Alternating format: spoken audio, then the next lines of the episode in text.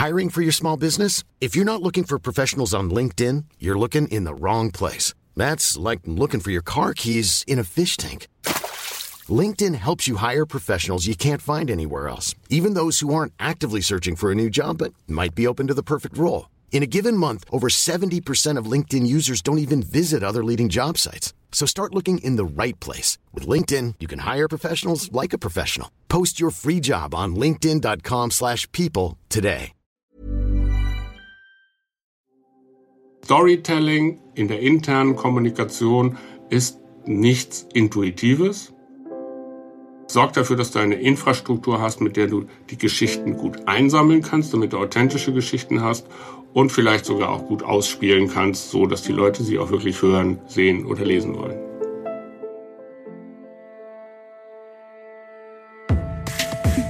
Think Beyond, der Podcast rund um interne Kommunikation.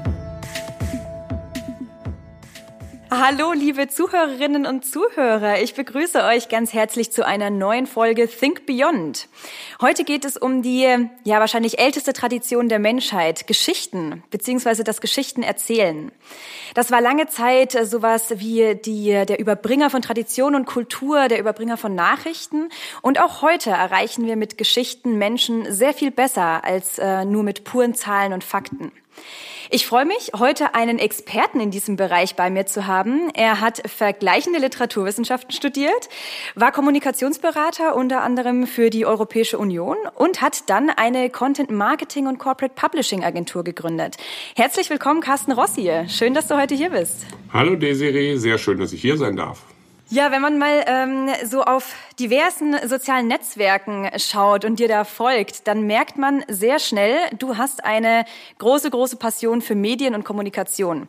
Und nicht nur das, auch für Content, für Inhalte und die Aufbereitung von Inhalten. Ähm, du engagierst dich ja unter anderem auch als Fachjuryleiter der Kategorie Medien beim Incometer Award, beziehungsweise hast das viele Jahre lang gemacht. Und ähm, hatte ich jetzt auch erst gesehen, hast gerade erst eine Übersicht über die Leuchttürme der Branche im Bereich Medien veröffentlicht. Aber worüber wir, glaube ich, noch nie wirklich gesprochen haben, Carsten, wie bist du eigentlich dazu gekommen, das zu machen? Woher kommt diese Passion für Medien und Geschichten und für Kommunikation allgemein? Oh Gott, das ist eine lange Geschichte. Du hast gesagt, es soll nur 60 Minuten dauern. äh, das ist für, für, Lebens, für jedes Lebensjahr knapp eine Minute. Ähm, nee, ja, also ähm, ich bin eigentlich, ich bin geboren als Leser, muss ich sagen. Also ich bin das Peinliche ein bisschen dicke Kind gewesen, das immer lieber zu Hause gelesen hat, als draußen Fußball zu spielen. Mich hat man auch nur als, als ähm, Verteidiger quasi einsetzen können, weil ich viel zu langsam war, um irgendwas anderes zu machen. Aber ich war brutal genug, sozusagen so Ramos-Style, um auf dem Fußballplatz dann doch einen Nutzen zu haben. Nein, aber es ist wirklich so. Also solange ich denken kann, war ich Leser. Ich hatte, glaube ich, irgendwie mit 13 sämtliche Karl-May-Bücher durch. Ähm, und, und das war immer mein Thema. Hinzu kam aber eine zweite Leidenschaft, ähm, ähm, und zwar war das das Thema digitale Medien. Das heißt, ich hatte, glaube ich, als Erster in der Klasse damals einen Computer. Ich habe den üblichen Schnickschnack für zu Hause geschrieben, weißt du, so Rezeptprogramme und sowas in der Art.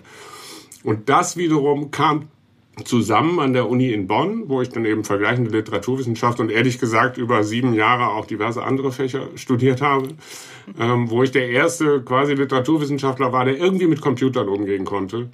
Und da hat's dann irgendwann Schnack gemacht, so, weil ich diese beiden Leidenschaften, das heißt Inhalte und digitale Medien zusammenbringen konnte. Es gibt von mir aus den 90er Jahren wirklich in so einer Anthologie ganz schlimme Online-Gedichte, die man so auf First-Generation-Websites irgendwie veröffentlicht hat und so. Das war meine erste eine erste Tätigkeit in diesem Bereich.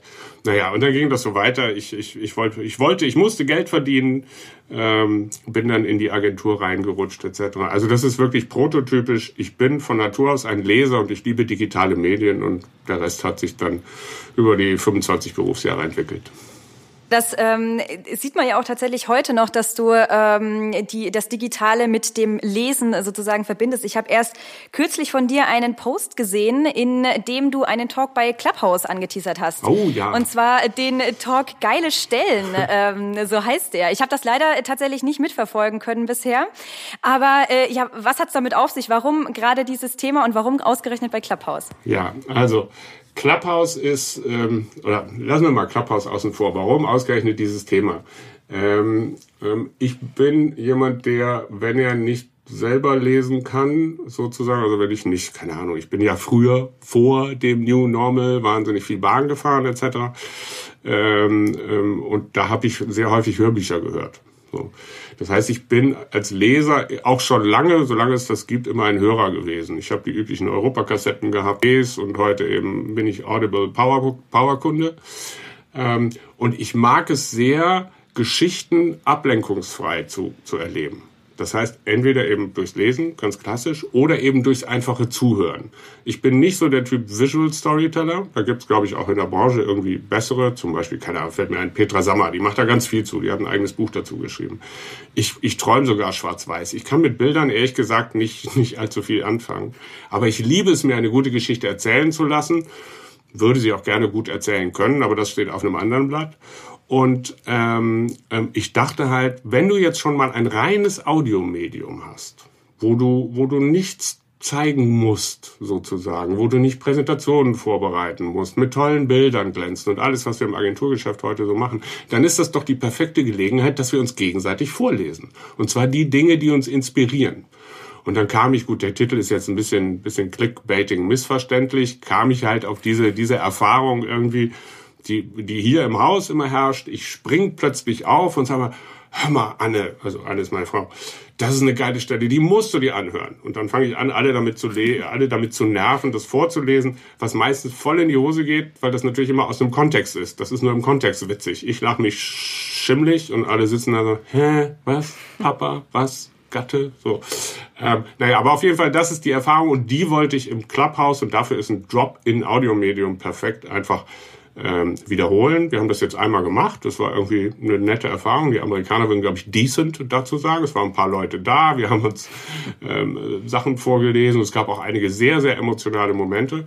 Und wir werden das noch ein paar Mal machen und auf die verschiedenen Medien ähm, auch, also auf die verschiedenen Literaturformen und so weiter ausdehnen. Und das hat wirklich so überhaupt keinen monetären Hintergrund. Das mache ich einfach nur, weil ich es geil finde, eben geile Stellen. Cool, das, das finde ich total äh, toll. Aber hast du eigentlich eine, also hast du die eine geilste Stelle? ja, das ist, oh, nee, es gibt so viele, weißt du. Das, das Thema ist, ich, mhm. also was ich vorgelesen habe, du warst ja da nicht dabei, ähm, ähm, in, in, jetzt in, im, im Clubhouse-Talk, war aus Umberto Eco, das Foucault'sche Pendel, ähm, eine Stelle über Verschwörungstheorien. So, das ist eine Stelle, die mhm. ich habe sie jetzt leider irgendwie gerade nicht greifbar. Äh, greifbar. Es wird auch ein bisschen dauern, die jetzt wieder rauszusuchen. Aber die erklärt eigentlich, das war, es ist glaube ich Anfang der 90er Jahre erschienen das Buch. Das, die erklärt alles, was wir heute erleben in sozialen Medien, wie Trump eigentlich entstanden ist, wie Fake News entstehen und so weiter. Das sind so geile Stellen, die packen mich sehr, sehr, sehr rational. Einfach weil die weil die, weil das, was dort gesagt wird, dermaßen erleuchtend ist, dass ich das mein ganzes Leben lang irgendwie mit mir, mit mir rumtragen kann und, und daraus ein, ein Weltbild quasi generieren kann. Und dann gibt's natürlich, natürlich irgendwie Stellen, die einfach wunder, wunderschön sind. Damit meine ich jetzt gar nicht mal Lyrik, sondern ich bin so ein Satzliebhaber. Ich kann Sätze einfach kauen, weißt du, wenn der perfekt gemacht ist, weder zu lang noch zu kurz und mit den richtigen Worten und so weiter, dann ist das was, das berührt mich ganz tief innerlich. Ich weiß, das klingt sehr nerdig, aber ja, das hält mich am Leben. Finde ich tatsächlich gar nicht. Mir geht das sehr, sehr ähnlich. Ähm, ich habe da einen, ähnlich, einen ähnlichen Zugang zu Literatur, sagen wir mal so.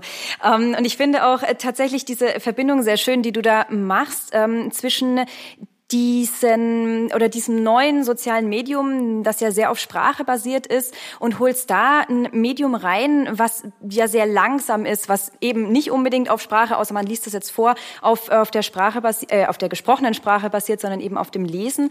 Und ich habe so ein bisschen das Gefühl, dass, ähm, dass manche Menschen tatsächlich immer weniger Bedeutung oder Wichtigkeit darin finden, äh, selber auch mal zu lesen und nicht nur zu hören. Ich glaube, das ist äh, gerade so, so ein Trend, dass, äh, dass das Hören halt einfach auch sehr viel schneller geht. Da kann ich nebenbei andere Sachen machen und muss mich nicht nur fokussieren auf das Lesen.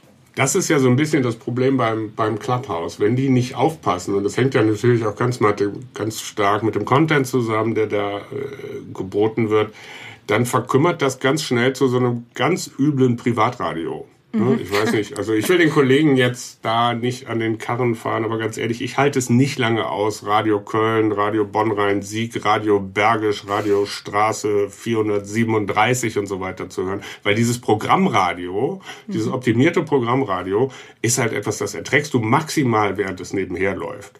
Und wir haben mittlerweile so viele bescheuerte Entertainment-Formate auf Clubhouse, dass das, was den Reiz eigentlich ausgemacht hat, nämlich dieses Zuhören und miteinander reden. Also dieses wirklich aufeinander achten. Mhm. Das fällt so ein bisschen hinten runter. Und das tut mir für das Medium ein bisschen leid. Nicht für die Gründer. Die können darüber skalieren und noch ein Influencer und noch eine Show. Sei ihnen gegönnt. Ähm, aber man muss sich da jetzt seine Nische suchen. Ja, das stimmt. Das ist, das ist auch so ein bisschen ähm, die, die Beobachtung, die ich mache. Und äh, eben genau in diesem Kontext finde ich super, dass du über Bücher und auch über Storytelling, über, über Geschichten erzählen sprichst und da sozusagen die, diese, diese Nische dir suchst und, äh, und auch diesen Raum gibst für die anderen darüber zu sprechen. Ähm, ja, jetzt ist tatsächlich auch schon ein, ein Stichwort gefallen, äh, Storytelling. Ich äh, wollte es tatsächlich auf Englisch erst ein bisschen später fallen lassen. Ich finde, Geschichten erzählen ist eigentlich genauso schön ähm, wie, wie Storytelling äh, auf Englisch. Aber ähm, wenn wir mal zu diesem Thema kommen, Storytelling, was ist das eigentlich? Warum ist das wichtig? Weil das sehen wir ja auch wiederum in der Unternehmenskommunikation, dass das ein immer wichtigerer Faktor wird, ähm, über Geschichten an Mitarbeitende und Menschen allgemein zu kommen.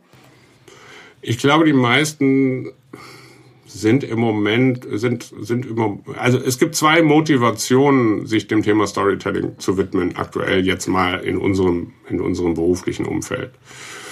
Es gibt diejenigen, die auf LinkedIn die Posts sehen von mehr und mehr Menschen, Coaches, Sales Coaches etc., die ihnen sagen, wenn du eine gute Geschichte erzählst, dann verkaufst du gleich doppelt so viel.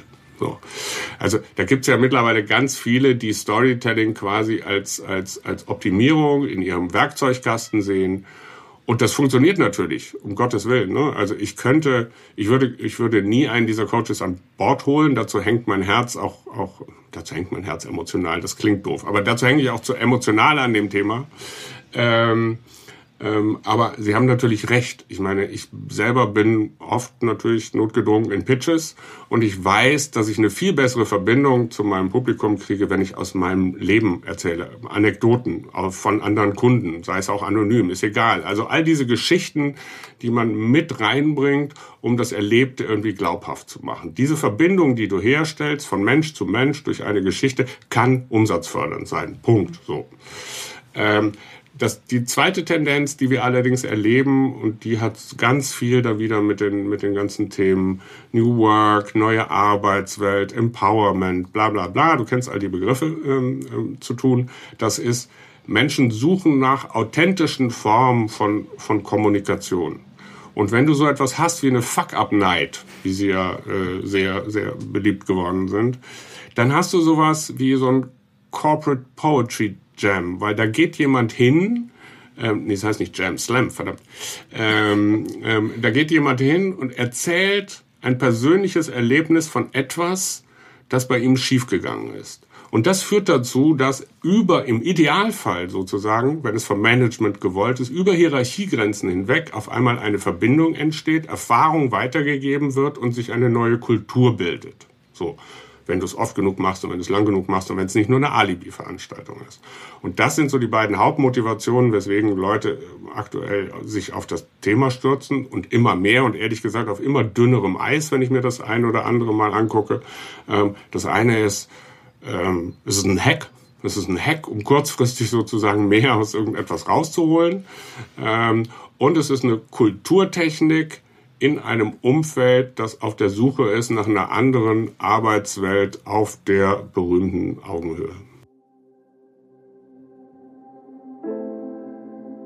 Geschichten lassen sich gut mit Hilfe kleiner Filme erzählen.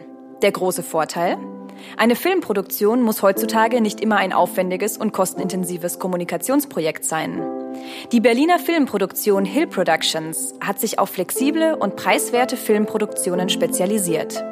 Referenzen und die Möglichkeit der Kontaktaufnahme auf hill-productions.de.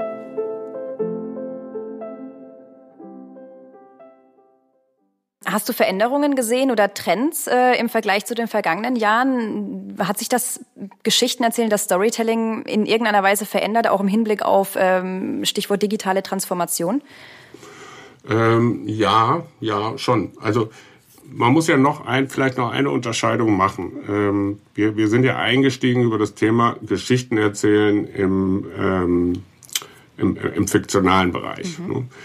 Ähm, es gibt natürlich auch das Storytelling im, im journalistischen Bereich, also eine Story zu machen, zu erzählen, eine Reportage, eine, ähm, ähm eine Bildreportage, was auch immer einem da, einem da einfallen mag.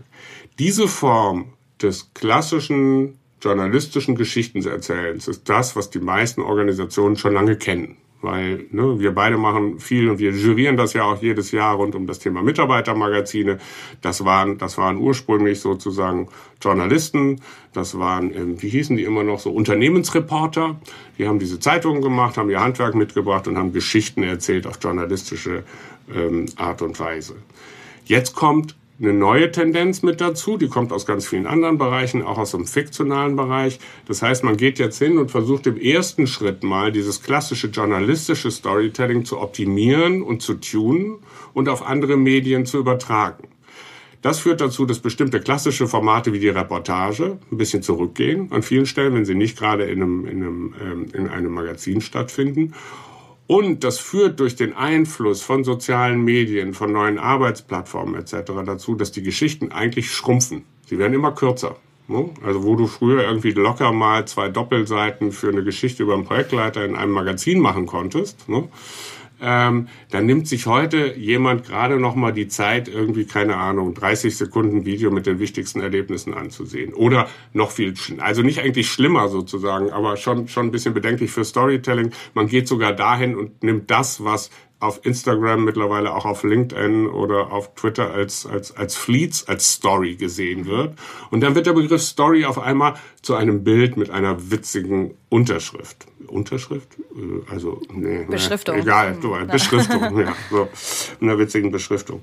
Das heißt, wir haben, also die, die klassischen Formate, die die Unternehmen aus dem journalistischen Bereich kennen, verändern sich einerseits im Hinblick auf sehr viel kreativen Input aus Fiction, ähm, ähm, ähm, aus dem dokumentarischen Bereich etc. Und sie verändern sich durch den Einfluss von Social Media hin zu sehr viel kürzeren Formaten, bis hin zu dem einfachen Visual Storytelling, das sehr mächtig sein kann, in meiner Definition aber eigentlich schon keine wirkliche Geschichte mehr ist. Wie konkret, also wie kann, wie kann ähm, dann jetzt wirklich konkret in der Kommunikation, wenn wir jetzt mal sozusagen von dem, ähm, wie du gerade ja schon meintest, wir sind so vom Geschichten erzählen, Fiktion, also das der ganz ganz große Metathema, ähm, jetzt so zum zum Geschichten erzählen im Unternehmenskontext Journalismus. Und wenn wir jetzt mal ganz konkret werden für die Kommunikation. Mh, mm, wie konkret kann ich da mit äh, Geschichten arbeiten, ähm, beziehungsweise wann kommen sie in der Kommunikation am besten zur Anwendung? Also da sind wir ja ähm, ähm quasi mitten in, in, in meinem Online-Kurs. Hier kurze Werbeeinblendung und so weiter. So, nee, aber da sind wir jetzt, wir sind jetzt mitten im, im, im, im Handwerk. Ähm, mhm. Und da habe ich mir neben all der Leidenschaft und dem Herzblut und alles, was da irgendwie so drinsteckt, habe ich mir natürlich überlegt, was, wie können meine Kunden mit Geschichten arbeiten? Zu welchen Anlässen, mit welchen Formaten und so weiter und so fort. So. Ähm, und ähm, der Agentur nie weiter zählen können als bis drei, habe ich ein Schema entwickelt, sozusagen, das aus drei Einheiten besteht. Die kann man sich gerade noch so gut merken. Als Ausgangsbasis habe ich genommen, sozusagen, dass eine gute Geschichte für mich aus drei Dimensionen besteht. Das, der erst, die erste Dimension ist die Persönlichkeit sozusagen, das heißt der Absender. Wer, wer erzählt irgendwas? Also das ist mal das Minimum, was ich brauche, um irgendwie Kontakt zu jemandem zu machen. Die zweite Dimension ist ein Konflikt. Eine gute Geschichte hat irgendeine Form von Konflikt, weil sonst muss ich nicht zuhören. Ne? Also ähm, das Beispiel bringe ich relativ oft. Stell dir so eine Romantic Comedy vor, ohne dass die Braut wegläuft oder der Bräutigam stirbt oder whatever. So, die werden nach 30 Minuten vorbei und kein Mensch wird Geld dafür ausgeben. Also wir brauchen Konflikt. Und das dritte ist dann natürlich irgendwie so die hohe Kunst irgendwie des Plottens, des sozusagen mit Spannungsbogen arbeiten und so weiter und so fort. Jetzt habe ich dann gedacht, naja, wenn ich jetzt zu meinen Kunden gehe und denen sagen, okay, also erstens müsst ihr mal lernen, wie man eine Persönlichkeit anständig aufbaut. Dann müsst ihr noch Konflikt in eure Geschichten hauen. Und drittens übrigens, hier ist die Heldenreise mit 17 verschiedenen Stationen. Dann habe ich noch ähm, ähm, äh, sieben verschiedene Storybögen für euch. Und dann geht mal raus und erzählt. Dann habe ich gedacht, die, die hauen dich tot. Beziehungsweise keiner hört dir zu. Vielleicht eher so.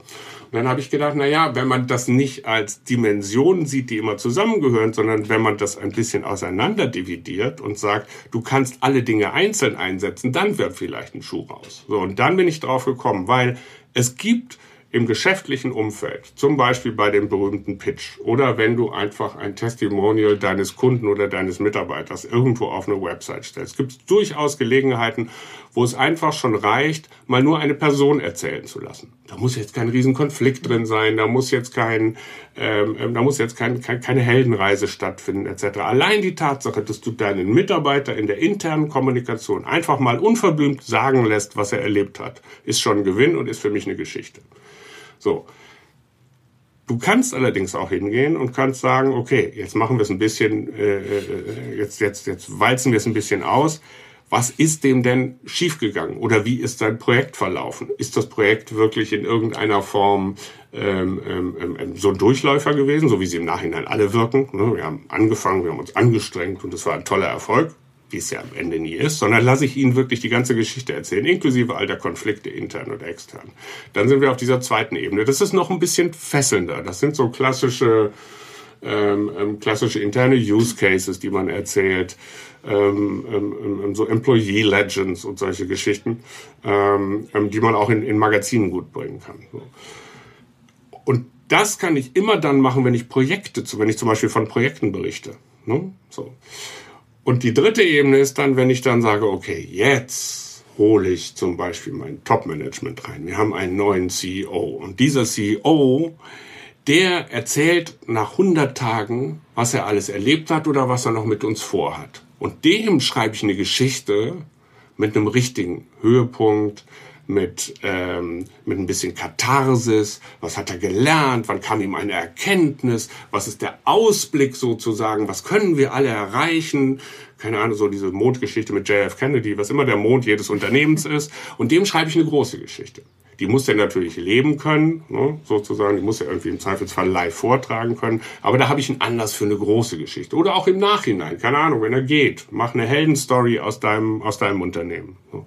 Und das heißt, wir haben über diese drei unterschiedlichen, ähm, unterschiedlichen Ebenen, haben wir eine Möglichkeit, in jedem Punkt der internen Kommunikation immer wieder Storytelling einzusetzen. Einfach die persönliche Erfahrung, die Legende oder eben den großen Plot. Ist es dann sinnvoll, anzufangen, in Geschichten zu denken? Oder äh, ist das gar nicht, gar nicht so wünschenswert, weil die Geschichte letztlich ähm, das Transportmittel ist, um Botschaften zu transportieren? Also in der internen Kommunikation würde ich nicht in Geschichten denken. Das hat mhm. zwei Gründe. Ähm, das eine ist, wenn du selber nur in Geschichten denkst, wird es irgendwann schwierig für dich sozusagen, das wirklich Wichtige zu identifizieren. Also sagen wir mal, wird es schwierig für dich zuzuhören. Du solltest mhm. nicht nur in Geschichten denken, du solltest nicht überall Geschichten geben, weil es gibt ja auch wahnsinnig viel Faktisches zu kommunizieren. Wir müssen ja nicht so tun, als könnten wir in Zukunft die interne Kommunikation nur am Lagerfeuer stattfinden lassen, auch wenn das virtuell sein mag. So. Sondern da gibt's viele Handlungsanweisungen, die man zu geben hat, Zahlen, die man kommunizieren will und so weiter und so fort. Und das wird auch so bleiben um Gottes Willen, stell dir mal vor, ich würde jetzt auf deine, auf deine Fragen immer nur mit einer Anekdote antworten. So, ne? Also da habe ich damals und im Krieg und sowieso. Ne? Also das wäre ja kein Gespräch, sondern wir versuchen ja Fakten Richtig, auszutauschen. Ja. Das wird so bleiben. Und das Zweite ist, dass man natürlich, und da machen wir demnächst übrigens auch einen Clubhouse-Talk zu mit Petra Sammer und so ein paar anderen, dass wir natürlich auch eine Verantwortung ähm, für Transparenz haben. So, weil Geschichten, so wie sie funktionieren, haben den entscheidenden Vorteil und nur deshalb funktionieren sie so gut, dass unser Gehirn sie klaglos akzeptiert und auch die größten Brüche einfach einfach mitnimmt. Das, das, also da gibt's, das erzähle ich dann immer auch bei euren Workshops sozusagen, gibt System 1 und System 2 und System 1 fragt nie nach. Wenn du da eine gute Geschichte erzählst, fragt es nie, hör mal, da irgendwas fehlt da oder so. Oder die Zahlen, die passen da vorne und hinten nicht zusammen. Nee, wenn du es gut erzählst, fragt für den Moment erstmal keiner. So. Das heißt, du hast mit einer Geschichte ein Instrument in der Hand, das theoretisch immer zur Manipulation taugt. Mhm. So wie Narrative, das ist ja so ein bisschen so das das große Ding drumherum immer auch ähm, ähm, die eine Tendenz zur Ideologie haben. Ne? Also jede Narrativ, jedes Narrativ sozusagen kann eine Ideologie werden und jede Story kann zu einem miesen Manipulationsversuch werden. So. Und wenn wir jetzt aber gemeinsam und vertrauensvoll miteinander arbeiten wollen, dann müssen wir erstens ähm, klar machen, hinter unseren Geschichten steckt Substanz. Und wir müssen dieser Substanz auch einen Raum im internen Diskurs einräumen. Das heißt, ja, Geschichten erzählen. Wir wollen ja auch Wirkung. Mein Gott, wir wollen Leute motivieren, Dinge zu tun. Wir müssen gar nicht so tun, als wäre das nicht so. Ne? Aber wir müssen ihnen natürlich auch die Möglichkeit geben, sozusagen als mündige Mitarbeiter, hey, super, eine Agentur-Alliteration, ähm, also als mündige Mitarbeiter Dinge nachzuschlagen, äh, sich Transparenz zu verschaffen, Fakten zu finden und so weiter und so fort. Das heißt, nimm den Schwung mit und gib ihnen hinterher die Gelegenheit, sich darüber zu informieren, weil sonst ist dein Vertrauen ganz schnell im Eimer. Das ist wie eine CEO-Story von, nehmen wir mal die Wirecard-Story, ist ein schönes Beispiel. Geile Story. Leute haben sie über Jahrzehnte geglaubt. Keiner hat gefragt. Also die Wirecard-Geschichte ist amok gelaufenes Storytelling von Leuten, die es glauben wollten. So. Und das ist sozusagen das Schlimmste, was dir passieren kann, weil wenn das auffliegt, bist du für immer und ewig gebrandmarkt. Und das wollen wir ja in unserem Job nicht. Nee, genau. Es geht ja letztlich dann darum, ähm, wie du gesagt hast, die Menschen zu erreichen, die Mitarbeitenden zu erreichen, zu motivieren, ähm, vielleicht da auch hier und da einfach mal zum Schmunzeln zu bringen, eine Sympathie aufzubauen, aber in letzter Konsequenz ja dennoch das, was äh, Fakten sind, als Fakten da stehen zu lassen, ähm, nachvollziehbar zu sein und, äh, und transparent. Richtig. Ähm, wenn wir jetzt aber mal so bei diesem Punkt bleiben, ähm, Geschichten einzubauen in die äh, interne Kommunikation, in die Unternehmenskommunikation, eben für den Punkt, um Menschen zu motivieren, um Menschen äh, auch hier ans Unternehmen zu binden mit, mit schönen Geschichten, wo man sich einfach dann auch äh, äh, gehört fühlt, beziehungsweise wo man mal drüber schmunzen kann. Ähm, kann man sowas lernen, Geschichten so zu erzählen oder muss man das einfach können? Äh, es wäre nee, schön, wenn man es lernen kann. Ja, naja, ich kann nicht beruhigen, man kann es lernen. Also sagen wir mal so, das ist wie mit, ähm, man muss zwischen zwei Ebenen unterscheiden. Das, also Geschichten erzählen im Sinne von, ich erzähle persönlich eine Geschichte so, dass alle, je nachdem, was du erreichen willst, entweder die Taschentücher rausholen oder äh, sich auf den Boden kugeln vor Lachen. Ähm, das hat natürlich auch was mit, mit der eigenen Persönlichkeit zu tun. So. Da muss man bei manchen Menschen und ehrlich gesagt bei mir zum Beispiel bei Witzen sehr lange dran arbeiten. Ich versau jede verdammte Pointe und ich rede mein ganzes Leben lang schon professionell. Ich kann keine Witze erzählen. Ne? So. Das, keine Ahnung, vielleicht gibt es gibt bestimmt irgendwo auch Joke-Coaches, keine Ahnung, ich muss noch mal LinkedIn gucken. ähm, vielleicht gelingt es mir noch irgendwann für die Familienfeier. Ich bin der Typ, du weißt, du kennst das so aus Sitcoms, ne? Irgendjemand erzählt einen Witz. Ich gucke gerade wieder Friends. So, weil meine Tochter damit angefangen hat, die ist 14. Jetzt gucke ich nochmal alle Friends-Folgen durch. Und dann steht da manchmal irgendwie Chandler, kann einen Witz erzählen, alle lachen. Ross steht da, ähm, erzählt einen Witz und alle gucken ihn so. Kann jetzt leider gerade keiner sehen, aber mit großen Augen an und keiner versteht den Witz. Das bin ich so. Also auf einer persönlichen Ebene braucht es viel Arbeit, um eine Geschichte selber gut erzählen zu können. Das ist schwierig. Auf einer rein handwerklichen Ebene ähm, ist das natürlich, steckt dahinter am Ende ein System. Also ich habe da diese, diese Story Stage entwickelt, ähm, wo, ich, wo ich Unternehmen beibringe. Wir haben das jetzt schon bei einigen mittlerweile irgendwie ähm, mal angewendet. Manchmal haben wir sie alleine laufen lassen, manchmal waren wir dabei und habe gesagt, okay, was sind die Inhalte einer guten Geschichte? Wie kommst du an diese Inhalte? Ähm, was, was sind vielleicht Spannungsbögen, die du benutzen kannst? Welche speziellen Formate kannst du nutzen, um bestimmte Inhalte irgendwie nach vorne zu bringen? Wenn du da bestimmte Elemente zusammensetzt und am Ende in dem gewählten Medium und in dem, in dem gewünschten Format, keine Ahnung, Video auf dem hausinternen Channel, ähm, eine Slideshow in deinem hausinternen Social Network oder eben eine Reportage im, im Mitarbeitermagazin, wenn da alles zusammenkommt, dann ist das etwas, etwas, was du lernen kannst und was deine Fähigkeit, dich dahin auszudrücken, auch wirklich erweitert. Es muss nicht nur der trockene Projekt sein. Da gibt es ganz viel und das kann man lernen und da kommt viel Handwerk da rein. Ähm, Und ähm, ähm, das funktioniert. So, das ist ein Ab. Also bei uns sind es zwölf Schritte, äh, zwölf und fertig und die Geschichte steht. So. Okay, tatsächlich, dass man sich da so, so entlanghangeln kann, sage ich mal, genau. von, von einem Anfang. Ich mache den ersten Schritt und ähm, also beispielsweise, wenn wir uns jetzt mal äh, vorstellen würden, ähm, ich bin in meinem Arbeitsalltag, sitze am Schreibtisch, bin interne Kommunikatorin und habe ein Projekt vor mir liegen, beispielsweise sagen wir die Kommunikation einer neuen Unternehmensstrategie. Ja. Und ich habe da zwar auch sehr viele Fakten, die ich rüberbringen will, aber ich habe mich dazu entschieden, vielleicht wäre es ganz gut, das mit einer Geschichte anzufangen, um einfach die Mitarbeitenden irgendwie auf einer anderen Ebene zu erreichen, ähm, sie einfach vielleicht auch mehr zu, zu engagen in dem Moment, äh, zu sagen, okay, das interessiert mich und das ist nicht einfach nur, ach, Strategie, nee, äh, gucke ich mir jetzt irgendwann später an. Ähm, das heißt, ich würde mich hinsetzen, ähm, habe idealerweise Punkte, und gehe Schritt für Schritt durch und baue mir die Geschichte auf. Genau. Und das sind Punkte sozusagen, das sind teilweise sind das so ein bisschen strategische Vorüberlegungen. Ähm, also da fangen wir zum Beispiel an mit, mit dem, ähm, ähm, erstmal mit so einer Art Selbstbestimmung. Die Geschichte, die ich erzählen will, wer will ich in dieser Geschichte sein? Bin ich zum Beispiel, also ist mein Change oder mein Projektleiter oder mein CEO, was immer der Treiber dieser Geschichte ist, ist das eher so der Heldentyp? Ne, so, also mit dem Rad vorne weg, da sind wir wieder bei dieser Mondgeschichte. Oder ist das, da haben wir auch schon Geschichten erzählt, ist das eher so ein, so ein netter, so ein, so ein Kumpel, ne? Mhm. so wie man das aus dem, aus dem persönlichen äh, Leben kennt irgendwie. Weißt du, ich habe dich gern, aber mehr so als Freund. So, aber das sind so diese caring, das sind so diese diese diese diese, diese Care-Personen sozusagen. Ähm, oder ist es mhm. jemand, der witzig ist? Es gibt auch, auch auch witzige Geschichten, die man erzählen kann. Also witzig im Sinne von besonders kreativ. Ist ist die Person über die oder in dessen Auftrag die Geschichte erzählt wird, ist das eine kreative Person? Das legen wir als erstes Mal fest. Ähm, das sind die sogenannten Archetypen und das bestimmt natürlich schon mhm ganz stark, wie, wie sozusagen die Geschichte am Ende erzählt wird. Wird sie quasi schnell durcherzählt im Sinne von hier, da hinten ist der Erfolg und wir müssen ihn uns nur holen? Legt man eher Wert auf die Erfindungen auf diesem Weg und so weiter und so fort? Also wir legen den Archetypen fest und das gibt so ein bisschen die Tonalität für die Geschichte vor. Dann gehe ich hin und sage, okay, wem muss ich es erzählen?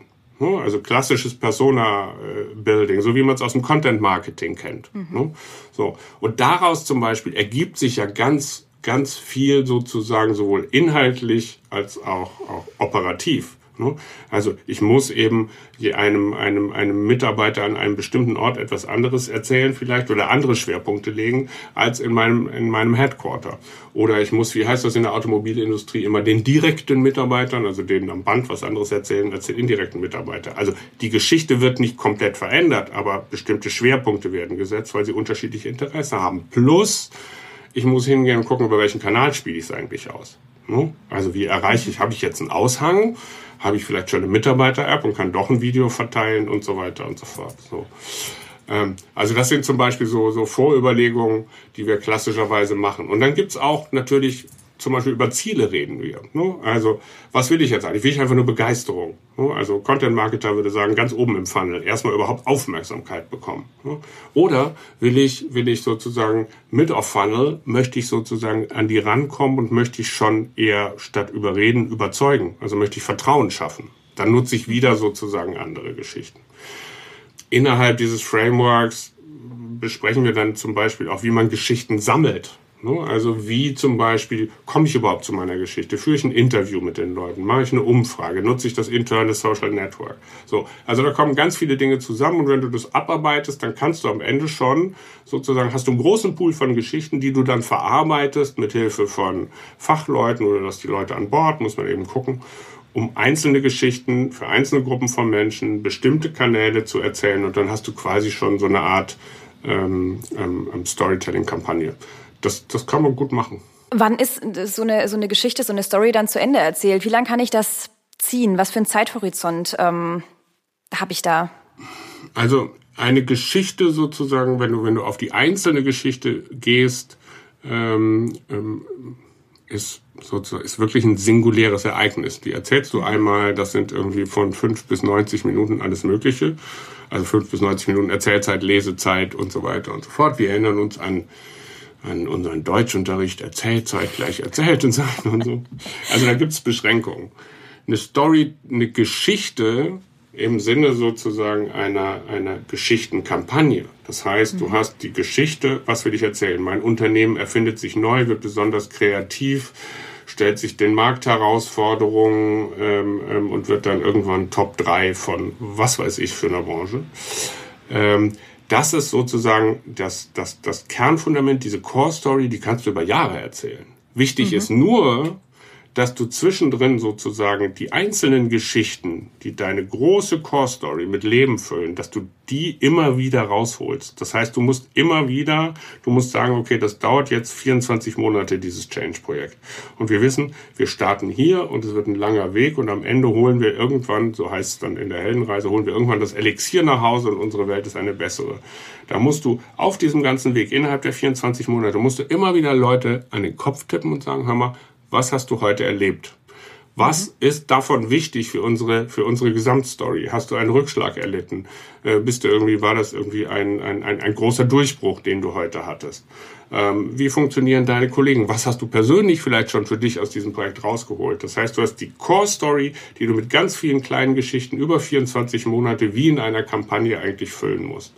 Mhm. Und da ist noch ein Punkt, den ich dazu sagen will, weil, weil das ja, es wird irgendwie manchmal nicht gern gehört und manchmal auch einfach vergessen. Da kommt eben ganz viel vom Handwerk rein und das, da sind wir ja Gott sei Dank in der Agentur halt gut aufgestellt. Deshalb hatte ich das mit dabei, wo man sagen muss, das, was wir in der externen Kommunikation schon lange können, nämlich eine Kampagne über zwölf Monate ziehen, um eine, um eine Marke irgendwie neu zu positionieren oder ein verdammtes Parfum zu verkaufen. Ähm, ähm, dass die Fähigkeiten, die man da hat, das heißt dahinter eine Content-Strategie zu legen, die Kanäle festzulegen, die Ziele festzulegen und das Ganze langfristig zu denken, dass wir das jetzt auch in die interne Kommunikation bringen müssen, inklusive, und das ist das Wichtigste, sozusagen den Blickwinkel zu wechseln und zu sagen, okay, wem erzählen wir das? Das ist nicht nur der Mitarbeiter, die Mitarbeiterin, sondern das sind verschiedene Menschen mit verschiedenen Schwerpunkten. Und da kommt sozusagen externe und interne Kommunikation zusammen, treffen sich im Storytelling und heiraten im Himmel. Das ist, das ist sehr schön zusammengefasst. ähm, genau, also wenn ich das, wenn ich das nochmal äh, vielleicht ganz, ganz kurz resümiere, es ist also tatsächlich sinnvoll zu sagen, man hat Einzelgeschichten, die zeitlich begrenzt sind, ähm, das vielleicht auch sehr kleine Geschichten sind, aber im Idealfall spinne ich die zusammen zu einer großen äh, Geschichte, zu einem größeren Ziel sozusagen, was dann einzielt, äh, einzahlt auf, ähm, auf, meine, auf mein Projekt, auf meine Kampagne beziehungsweise auf meine Strategie beziehungsweise einfach auf das, was ich eigentlich vermitteln möchte. Genau. Genau. Und dann wird nämlich, dann wird nämlich aus dem, aus dem Storytelling, den Anfang unseres Gesprächs denkst, als Werkzeugkasten, erzähl doch mal eine Geschichte und dann laufen sie dir hinterher und dann, wie hieß denn noch der Typ mit der Flöte, äh, Rattenfänger von Hameln mäßig, sozusagen, wo du das punktuell einsetzt, um irgendwas zu erreichen. Dann wird daraus nämlich sozusagen eine andere Art von Diskurs, eine andere Art von Denken und auch eine strategische Methode.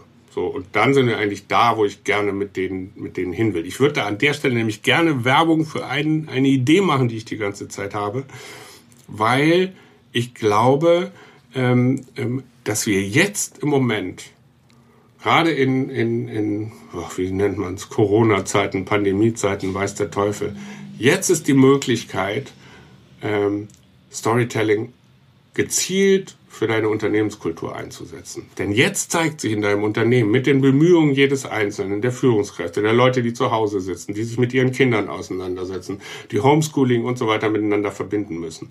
Jetzt zeigt sich in der Bemühung jedes Einzelnen, was für eine Unternehmenskultur du hast. Und jetzt kommen wir zum Punkt. Im Moment sind alle damit beschäftigt, irgendwie irgendwie sich durchzuwurschteln. Und sie verpassen eigentlich die ganzen geilen Geschichten, die jeden Tag entstehen. Und eigentlich arbeiten alle immer nur auf das Ziel hin, diese Geschichten nie mehr hören zu müssen. Aber wenn du sie jetzt einsammelst, und das ist das Projekt, von dem ich gesprochen habe, das ist kein, kein, kein Sales-Projekt oder sowas, sondern das ist so eine Art, Art, ähm, Art Vorschlag für Organisationen. Ähm, wenn du jetzt hingehst und regelmäßig mit so Story Pulse Checks, yay, ich habe einen neuen Begriff erfunden, ähm, reingehst und Geschichten sammelst, einmal im Monat und sagst irgendwie, okay, was haben wir erlebt? Ne, und du sammelst diese Geschichten einfach erstmal, keine Ahnung, in Videokonferenzen und nimmst die auf. Ähm, ähm, oder du schreibst sie mit, wenn dir jemand davon erzählt, oder lässt sie einschicken. Da gibt's ja tausend Möglichkeiten, irgendwie diese Geschichten zu sammeln.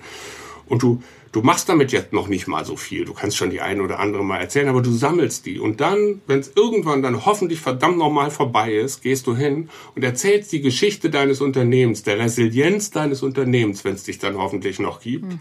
nach 12, 24 Monaten und kannst allen zeigen, was ihr für ein geiler Laden wart, weil ihr das zusammen durchge, durchgezogen äh, habt.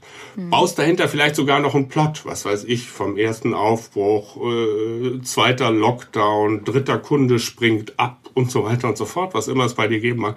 Dann hast du eine Geschichte, die in dieser Einzigartigkeit hoffentlich nicht mehr wiederkommen wird. Und darf von sowas leben Organisationen, genauso wie von Gründergeschichten. Wir zusammen haben das gemacht, aber du brauchst die Einzelgeschichten, mhm. die musst du jetzt einsammeln, weil ehrlich gesagt, in zwölf Monaten will die keiner mehr erzählen.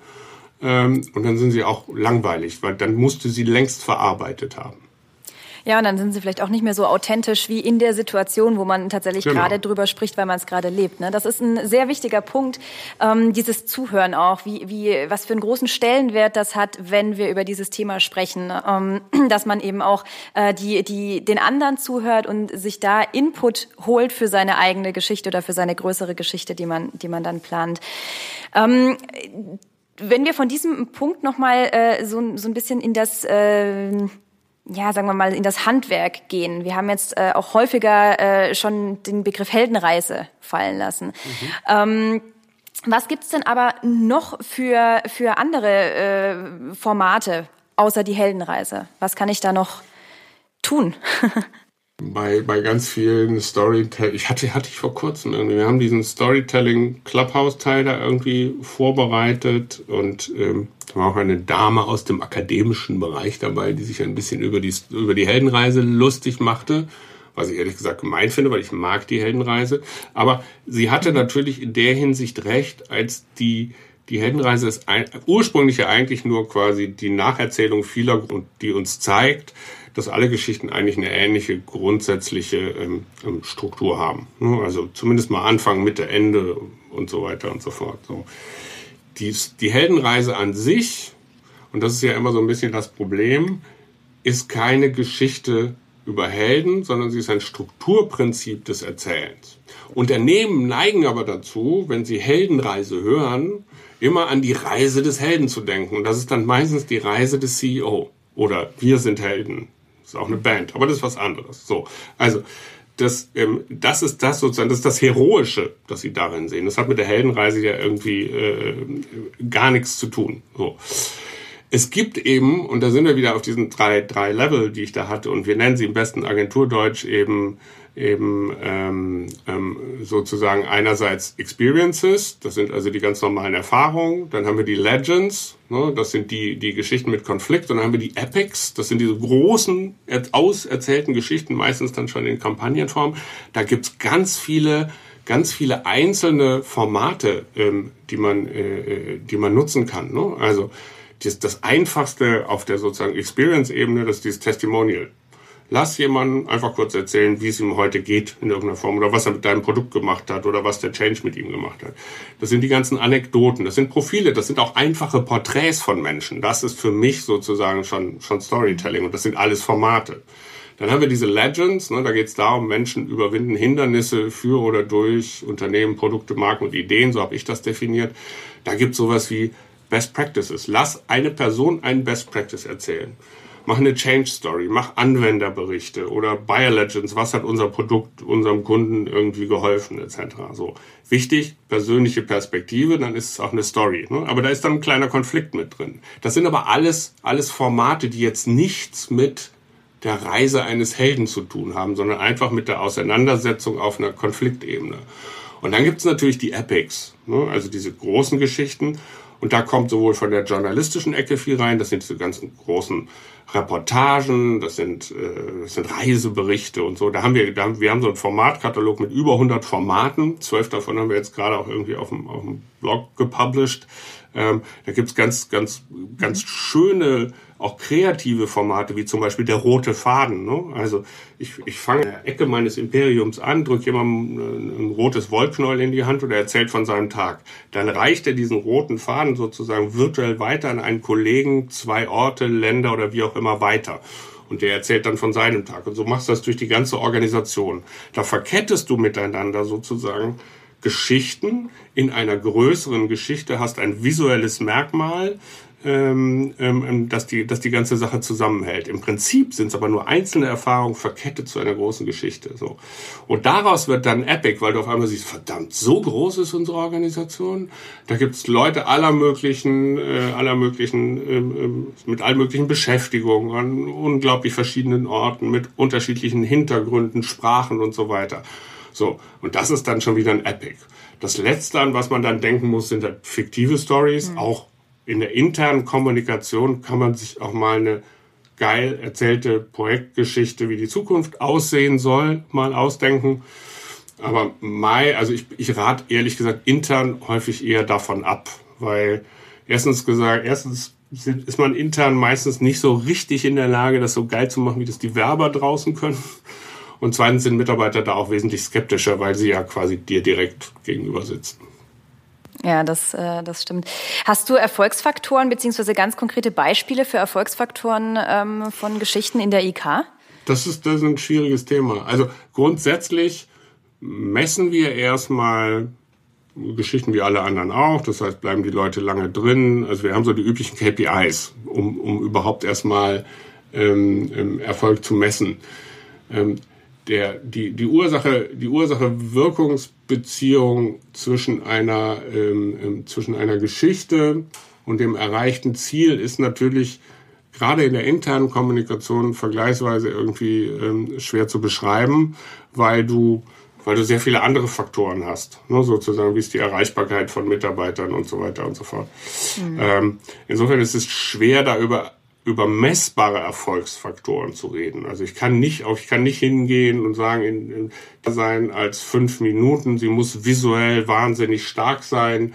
Äh, sie darf nicht mehr als 300 Wörter haben oder sonst irgendwie sowas. Also auf der Ebene, keine Ahnung, habe ich weder die Statistik noch ist das bei jedem Unternehmen gleich.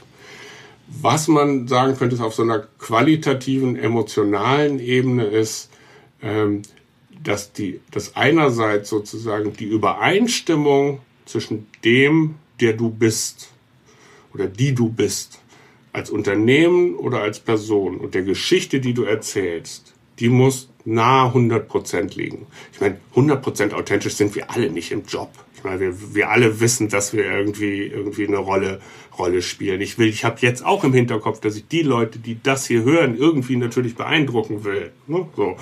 Ähm, ich hoffe, man hört es nicht so sehr.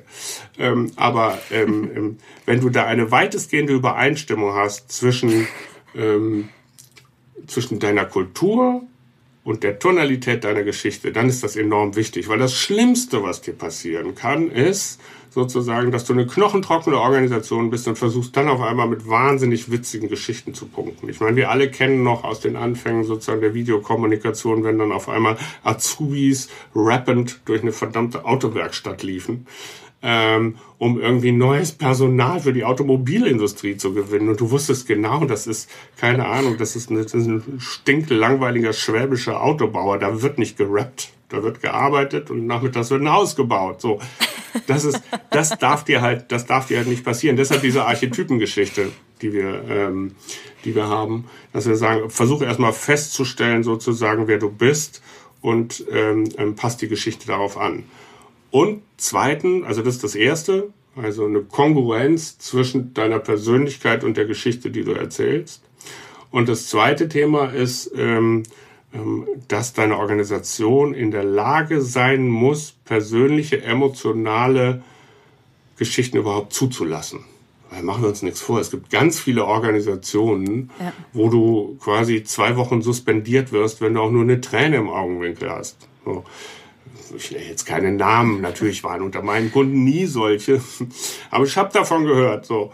Ähm, und du musst eben in der Lage sein, dich auf ein emotionales Niveau einzulassen, weil in Stories immer Emotionen stecken.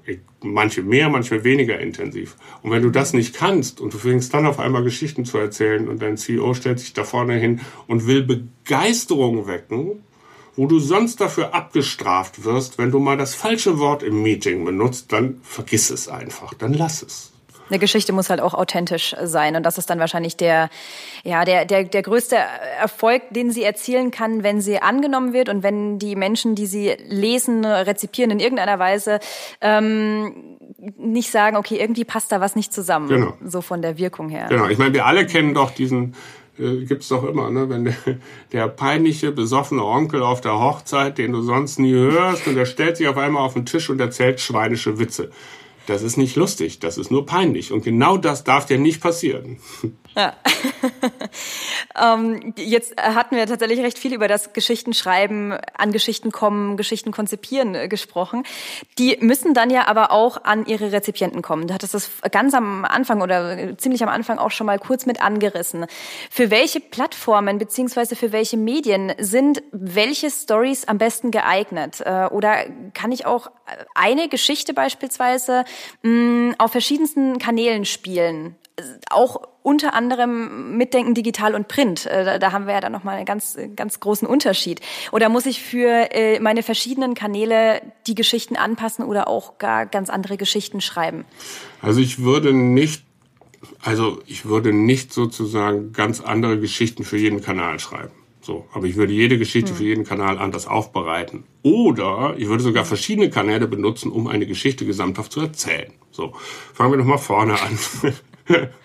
Also das Erste ist, ich glaube, wenn du grundsätzlich eine, eine, eine Geschichte in Form einer Reise Anfang, Mitte, Ende hast, sozusagen, dann kannst du die überall erzählen. Du kannst sie, kannst sie, mhm. kannst dich nach vorne stellen, du kannst sie deinen Mitarbeitern einfach verbal transportieren, du kannst daraus eine verdammte PowerPoint machen, wenn sie gut gemacht ist. Ähm, du kannst deine, deine Leute eine Reportage machen lassen fürs Mitarbeitermagazin.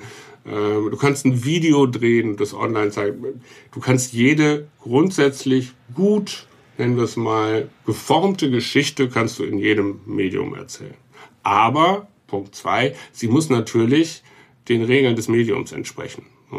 Also nehmen wir mal, und das sind teilweise mittlerweile Regeln, die wir, keine Ahnung, die man, die man nicht unbedingt will, die man aber dennoch beachten muss. Leute nehmen sich für eine Reportage in einem Printmagazin ähm, auch mal durchaus zehn Minuten Zeit, ne, um das mal, mal weitestgehend durchzulesen. Ne? Also das ist ja das Schöne bei, bei Print. So, also wenn die Leute es in der Hand haben, dann ist es meistens ablenkungsfrei und sie bleiben eine Zeit lang bei dieser Geschichte. Ne? Wenn du, wenn du das, wenn du dann aber versuchst, das Gleiche als Video am Arbeitsplatz auszuspielen, dann wärst du mit dem Klammerbeutel gepudert, wenn du länger als 1,30 brauchst. 2,30, wenn du wirklich nette Menschen in deinem Unternehmen hast, die außerdem Corona-bedingt nicht viel zu tun haben gerade. So, weil länger, weil länger einfach die Aufmerksamkeitsspanne nicht ist. Und das hat viel mit externen Medien zu tun. Das ist unsere Erwartungshaltung. Wir langweilen uns wahnsinnig schnell, sozusagen. Ne? Mhm.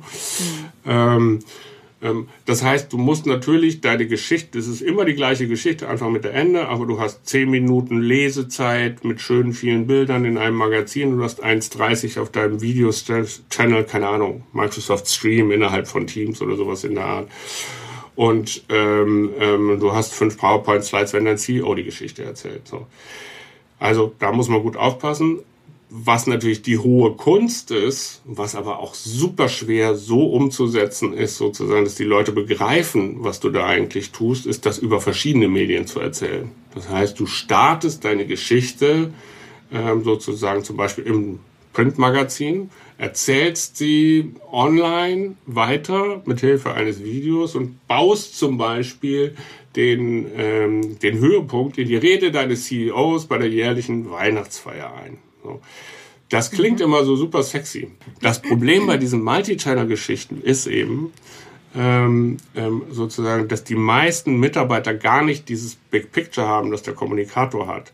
Die sehen nicht, dass du deine mhm. Geschichte da anfängst, den mittleren Akt online ausspielst und sozusagen die, die Katharsis in der Rede deines CEOs hast, das heißt, da, da, muss man sehr viele Touchpoints schaffen, damit die überhaupt sozusagen die Erzählung als Ganzes in irgendeiner Form begreifen. So. Deshalb bin ich da immer so ein bisschen vorsichtig. Ich baue dann immer eher so Ebenen. Das heißt, du hast eine grundsätzliche Geschichte, die erzählst du mit, weiß nicht, dreimal mit Reportagen in der Mitarbeiterzeitung. Dann baust du darauf sozusagen die nächste Ebene auf und hast irgendwo einen Videokanal mit einzelnen Anekdoten, die die Mitarbeiter erzählen und hast einen CEO, der darauf Bezug nimmt und das Ganze dann irgendwann erzählt. Also ich wäre vorsichtig damit, dramatische Spannungsbögen über verschiedene Medien hinwegzuziehen, weil wir uns nicht alle alles gleich ansehen. Und weil es, also könnte ich mir zumindest vorstellen, wahrscheinlich auch sehr schnell in Vergessenheit gerät, wenn ich irgendwie im Social Intranet einen kurzen Post zu einem Video sehe, das vielleicht noch gar nicht richtig angeguckt habe und das aber dann schon ein Teil der Gesamtgeschichte war, die mir dann einfach fehlt. Genau. Das ist ja sowieso dieses Megadrama, dass diese, diese Vergesslichkeit. Deshalb laufen Serien so mies. So, also unsere Erfahrung ist, wenn du versuchst, da wir ab und zu, weiß nicht, sagt ein Kunde mal, ach, komm, hau mal einen raus, mach mal 20.000 Zeichen Geschichte. Machst du dann, also ganz klassisch jetzt so Redakteursarbeit, und dann kommst du damit zurück und dann kommt der neue Praktikant und sagt, das ist viel zu lang, das funktioniert so nicht, das liest sich ja keiner durch. Und dann sagt er, kommt immer der Vorschlag, mach doch mal eine Serie draus. Mach mal einfach drei Teile und dann können wir das verwenden und so. Meine Erfahrung ist, dass nie jemand die Serie als Serie wahrnimmt. Es wartet schon kaum jemand ja. auf den zweiten Teil. Und wenn Sie den dritten Teil lesen, haben Sie vergessen, was du im ersten Teil geschrieben hast. Das heißt, der Impact deines, deines Stoffs nimmt gegen Ende immer massiv ab. So, das wollte ich nur noch mal sagen. Beware of Serien. Und vielleicht auch tatsächlich äh, lieber kleiner anfangen und eine kleine gute Geschichte haben, als dann zu groß und es verliert sich in, in letzter Konsequenz. Genau. Ne? Hast du ähm, oder kannst du noch mal in, in ganz kurzen Worten ähm, zusammenfassen, ganz konkrete Praxistipps. Ich ähm, fange jetzt an, eine Geschichte zu schreiben und ähm, auf was achte ich? Also was ist eine gute Frage. Das, es ist schwer, schwer zusammenzufassen, sozusagen in, in, in, knappen, dürren Worten, wie ein Freund von mir immer sagte. Ähm, ich würde auf eine ganz einfache Praxis verweisen, nämlich diese Praxis, die wir, haben wir vorhin schon mal drüber gesprochen, aus der Content-Strategie, Content-Strategie kennen.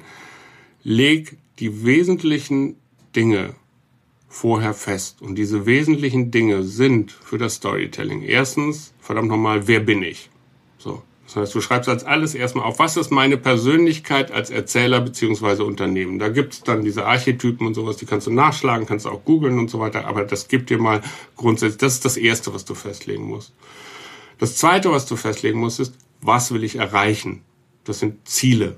Schlicht und einfach sozusagen, will ich Change erreichen, will ich einfach nur Awareness erreichen, ähm, ähm, sozusagen. Das heißt, wie, wie stark, wie aufsehenerregend muss meine Geschichte eigentlich sein. Das Dritte, was du für dich bestimmen musst, ist, wem erzähle ich diese Geschichte? Es gibt nicht den oder die Mitarbeiterin, hatten wir auch schon. Ähm, und das Vierte, was du, was du brauchst und was vielleicht dann noch jetzt im Hinblick auf deine Frage das praxisrelevanteste ist, du brauchst eine, ähm, du brauchst eine Infrastruktur, mit der du Geschichten sammeln kannst. Das kann sowas sein, sozusagen wie einfach Online-Fragebögen, wenn du nach Anekdoten fragst, wenn du Umfragen ausspielst und die Leute nach ihren persönlichen Erlebnissen fragst. Das kann aber auch ein ganzes Studio sein, das du dir reinsetzt. Also ich habe jetzt mittlerweile mitbekommen, dass ganz viele Unternehmen ihre eigenen Studios gerade in den letzten äh, 12 bis 14 Monaten eingerichtet haben.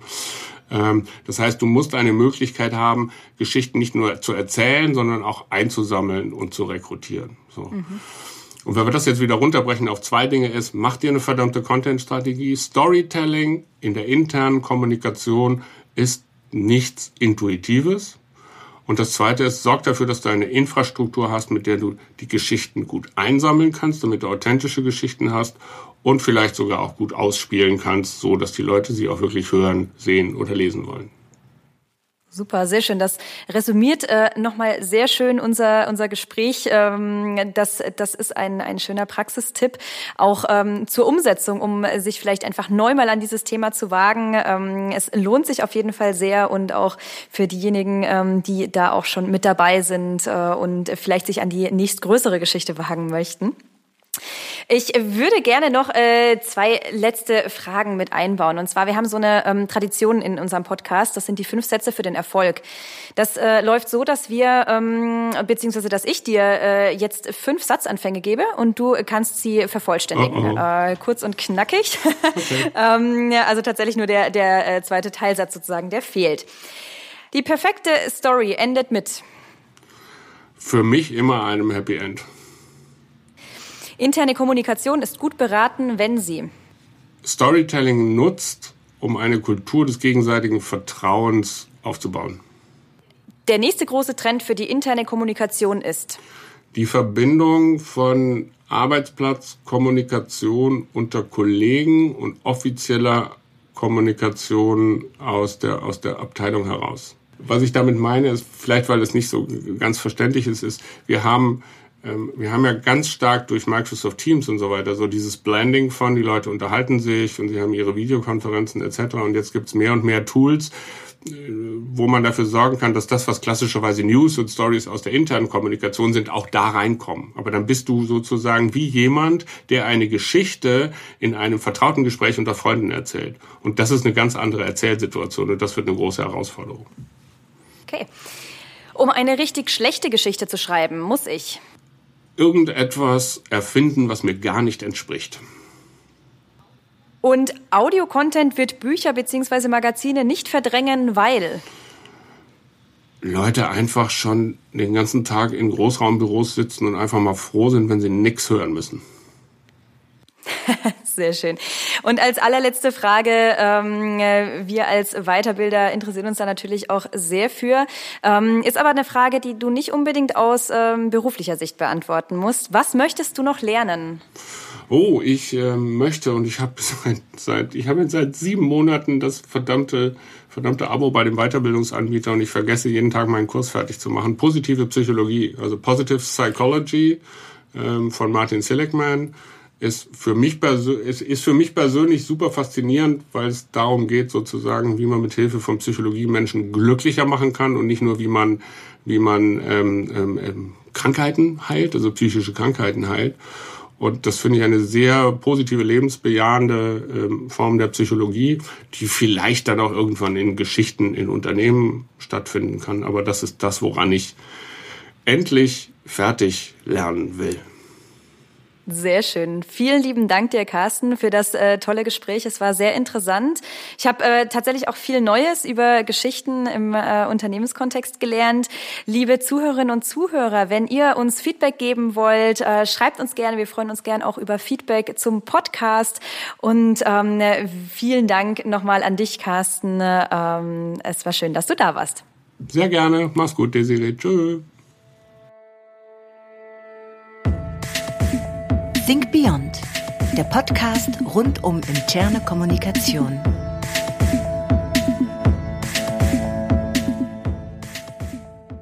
Think Beyond ist ein Podcast der SCM und wird produziert von Hill Productions.